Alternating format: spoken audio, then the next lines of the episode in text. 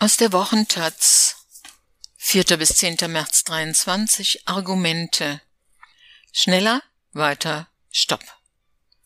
Suffizienz ist das Zauberwort gegen den übermächtigen, die Natur und ihre Lebenswelten zerstörenden Menschen. Das Anthropozän verlangt nach Genügsamkeit. Von Wolfgang Sachs Selten hat ein Zwischenruf derart Geschichte gemacht. Bei einer Tagung im mexikanischen Gernavaca im Jahre 2000 konnte der Mainzer Paul Josef Krutzen, Nobelpreisträger für seine Arbeiten zum Ozonloch, nicht mehr an sich halten. Hören Sie auf, das Wort Holozän zu benutzen. Wir sind nicht mehr im Holozän. Wir sind im, im Anthropozän. Erst verblüffendes Schweigen, dann in der Kaffeepause begann der Begriff zu fliegen, anfangs in Fachkreisen, dann bei einem weiten Publikum weltweit. Was Krützen damit meinte? Er hatte plötzlich eine Eingebung, dass die Erdgeschichte in eine neue Epoche eingetreten sei, das Anthropozän. Die Menschheit sei nun eine geologische Kraft vergleichbar mit Vulkanausbrüchen und Erdbeben denn menschliche Aktivität gestaltet die Erdoberfläche und die Erdatmosphäre großräumig und dauerhaft. Das Reiche von der globalen Klimaüberhitzung und ihren Folgen für Fauna und Flora über die Versiegelung von Böden und die Störung von Wasserkreisläufen, das rasante Schwinden der Artenvielfalt, die Anreicherung von Luft, Böden und Gewässern mit toxischen Substanzen bis hin zu einer rapide wachsenden Zahl von Menschen und Schlachtvieh. Man muss sich einmal vorstellen, was inzwischen die Forschung sagt. Das Gewicht der vom Menschen geschaffenen Masse, also die Summe aller Industrieanlagen, Häuser, Straßen, Schiffe, Geräte und Müllberge, erreicht in diesen Jahren das Gewicht der Biomasse auf der Erde, also die Summe der Wale, Nutztiere, Insekten, Pilze, Feldfrüchte, Bäume und der menschlichen Körper. Angesichts dieses Epochenbruchs entpuppt sich die gängige Rede von der Umweltkrise als reine Augenwischerei.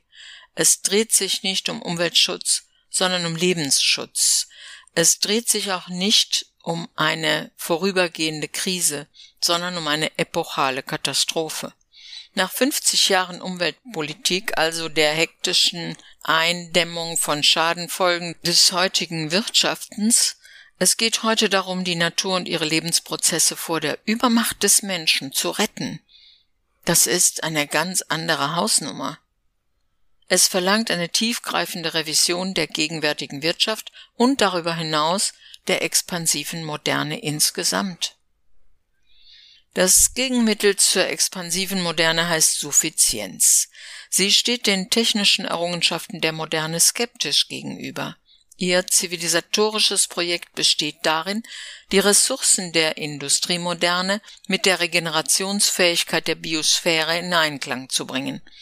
Die Tugend der Genügsamkeit hat einen festen Platz von Aristoteles zu Konfuzius in den Weisheitstraditionen der Welt. Sie gilt es im Angesicht des Anthropozän wieder auszugraben. Dies ist umso mehr geboten, als die Strategie der Ressourceneffizienz ins Leere läuft, sobald die Einsparungen von den Gütermengen wieder aufgefressen werden. Effizienz heißt, die Dinge richtig zu machen. Suffizienz heißt, die richtigen Dinge tun. Denn in der expansiven Moderne dreht sich alles um das olympische Motto um größere Geschwindigkeiten, um weitere Entfernungen, um wachsende Mengen an Gütern und Dienstleistungen. Gegen diesen Strom schwimmt die Suffizienz. Sie wird getragen von der sprichwörtlichen Erkenntnis, dass alles seinen Preis hat. So sind die technischen Meisterleistungen der Industriemoderne nur die eine Seite der Medaille, die andere heißt Ungleichheit und Naturzerstörung. Deshalb plädieren die Befürworter der Suffizienz dafür, mit dem Steigerungsimperativ des schneller, weiter und mehr zu brechen. In diesem Sinne hat die Kunst des Unterlassens Vorrang in der Politik. Dabei muss man sich von der populären Unterstellung lösen, die erneuerbaren Energien würden es schon richten, sie seien sogar unendlich verfügbar. Kein Zweifel, der Umstieg auf die Erneuerbaren ist unumgänglich, dennoch lässt sich die Frage nicht unterdrücken, wo und in welchem Umfang. Die Grenzen des Strombedarfs müssen angesichts der Kosten für Material, Fläche und Landschaft diskutiert werden. Welcher Nutzen rechtfertigt die Unbill der Windturbinen und Solarzellen? Der Elektro-SUV, mit dem der gut situierte Städte herumfährt, der Stromverbrauch für das Streaming von Filmen daheim anstelle des Kinobesuchs oder all die Containerschiffe aus China und Fernlastzüge auf den Autobahnen angetrieben von grünem Wasserstoff? Allenthalben kehrt die alte, zu oft verdrängte Frage wieder, was ist genug? Was ist genug für alle und auf Dauer? Ohnehin sollte niemand davon ausgehen, dass ein Wirtschaftsmodell, das seit fast 200 Jahren auf fossilen Energieträgern basiert, mit erneuerbaren Energien unverändert fortgesetzt werden könnte. Suffizienz wird künftig als technisches Designprinzip betrachtet werden. So können Autos auf mittlere Geschwindigkeiten ausgelegt werden. Was wäre gewesen, wenn etwa das Pariser Abkommen von 2015 die Verpflichtung der 20 Automobilhersteller der Welt enthalten hätte, innerhalb von zehn Jahren kein Auto mehr zu produzieren, das schneller als 120 kmh fährt. Das wäre ein gewaltiger Bonus gewesen, um das 1,5 Grad Ziel doch noch zu erreichen. Ein kleiner Schritt für die Menschheit, aber ein zu großer Schritt für den Kapitalismus. Stattdessen ist der Anteil von SUVs und Geländewagen in den Neuzulassungen seit 2015 kontinuierlich gestiegen auf aktuell 29 Prozent in Europa. Groß, schwer, hochmotorisiert. SUVs sind Klimakiller. Ein Elektro-SUV ist so widersinnig wie Butter mit einer Kreissäge zu schneiden. Während Verbrennungsmotoren hohe Geschwindigkeiten lange durchhalten können, müssen Elektroautos auf Reichweite achten. Sie sind daher ideale Fahrzeuge für mittlere Geschwindigkeiten. Suffizienz lässt sich geografisch verstehen, gerade in Zeiten des Anthropozäns. Zum Beispiel, wie kann man die Hälfte der Erde für Pflanzen und Tiere unter Schutz stellen? Das ist die entscheidende Frage für die Biodiversität an Land und im Meer. Wie viel Fläche ist genug für den Menschen? Ein heikles Thema, denn es berührt die Frage, ob es Grenzen gibt für den Bedarf an Wohnraum und für alle Arten von Bürogewerbe und Verkehrsflächen. In Deutschland jedenfalls ist die Fläche für Siedlung und Verkehr von 1992 bis 2000 um rund 20 Prozent und die durchschnittliche Wohnfläche von rund 35 auf 47 Quadratmeter angewachsen. Fast die Hälfte der Gesamtfläche der Bundesrepublik ist versiegelt. Angesagt ist, mit der bestehenden Bebauung auszukommen, was zu Verteilungskonflikten zwischen Miet- und Luxuswohnungen, Gewerbe- und Grünflächen, Gemeinschaftsgärten und Leerständen aller Art führt. Wie aus einer beschränkten Fläche mehr zu machen wäre, bewegt schon heute die Geister der Architekten, Bürger und Behörden rund um die Idee der grünen Stadt. Auch in der Wirtschaft ist ein Geschäftsmodell des Weniger längst überfällig. Die Kreislaufwirtschaft, wenn sie denn kommt, ist nicht nur eine Frage des ökonomischen Kalküls, sondern auch eine Frage der Ehre. Mit Ausbeutern, egal ob von Ressourcen oder Arbeitern, arbeitet man nicht zusammen. Zum Beispiel die Textilindustrie. Europa importiert sage und schreibe 63 Prozent der Textilien und rund 70 Prozent der Modeartikel, vor allem aus Bangladesch, China und der Türkei.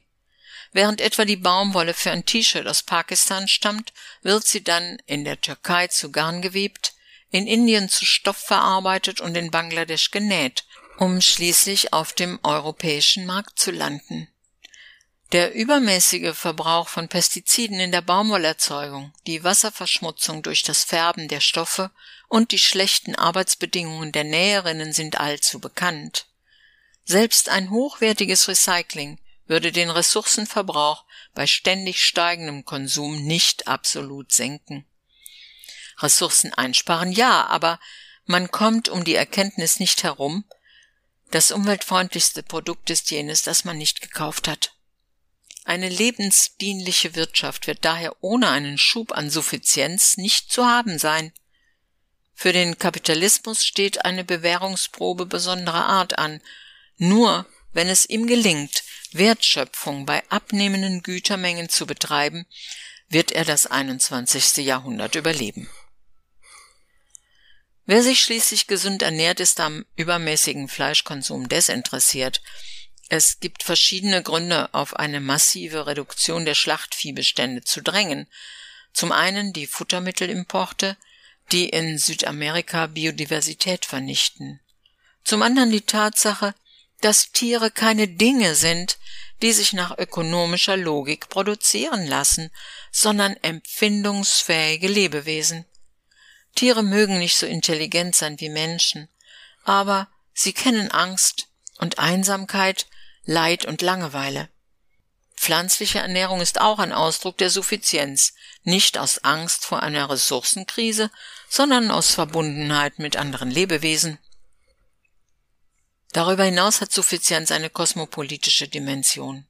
Da die expansive Moderne strichweise den ganzen Erdball umfasst, ist die Suche nach einem frugalen Wohlstand allseits auf der Tagesordnung. In der Debatte um das Anthropozän verschwindet die Klassenfrage hinter dem Begriff der Menschheit, obwohl inzwischen klar ist, wer derzeit die Hauptverursacher des Anthropozäns sind. Die zehn Prozent der Hochverdiener in der Welt, die fast die Hälfte der CO2-Emissionen auf der Erde ausstoßen. Sie leben auf allen Kontinenten, zwei Drittel in den USA, Europa, Japan und ein Drittel in den verschiedenen Schwellenländern. Sie alle kommen nicht darum herum, das rechte Maß einzuüben. Um es mit einem berühmten Zitat von Gandhi zu sagen, die Welt hat genug für jedermanns Bedürfnisse, aber nicht für jedermanns Gier. Der Autor Wolfgang Sachs war Forschungsleiter am Wuppertal-Institut. Bis 2002 war er Aufsichtsratsvorsitzender von Greenpeace Deutschland und Autor des Weltklimarats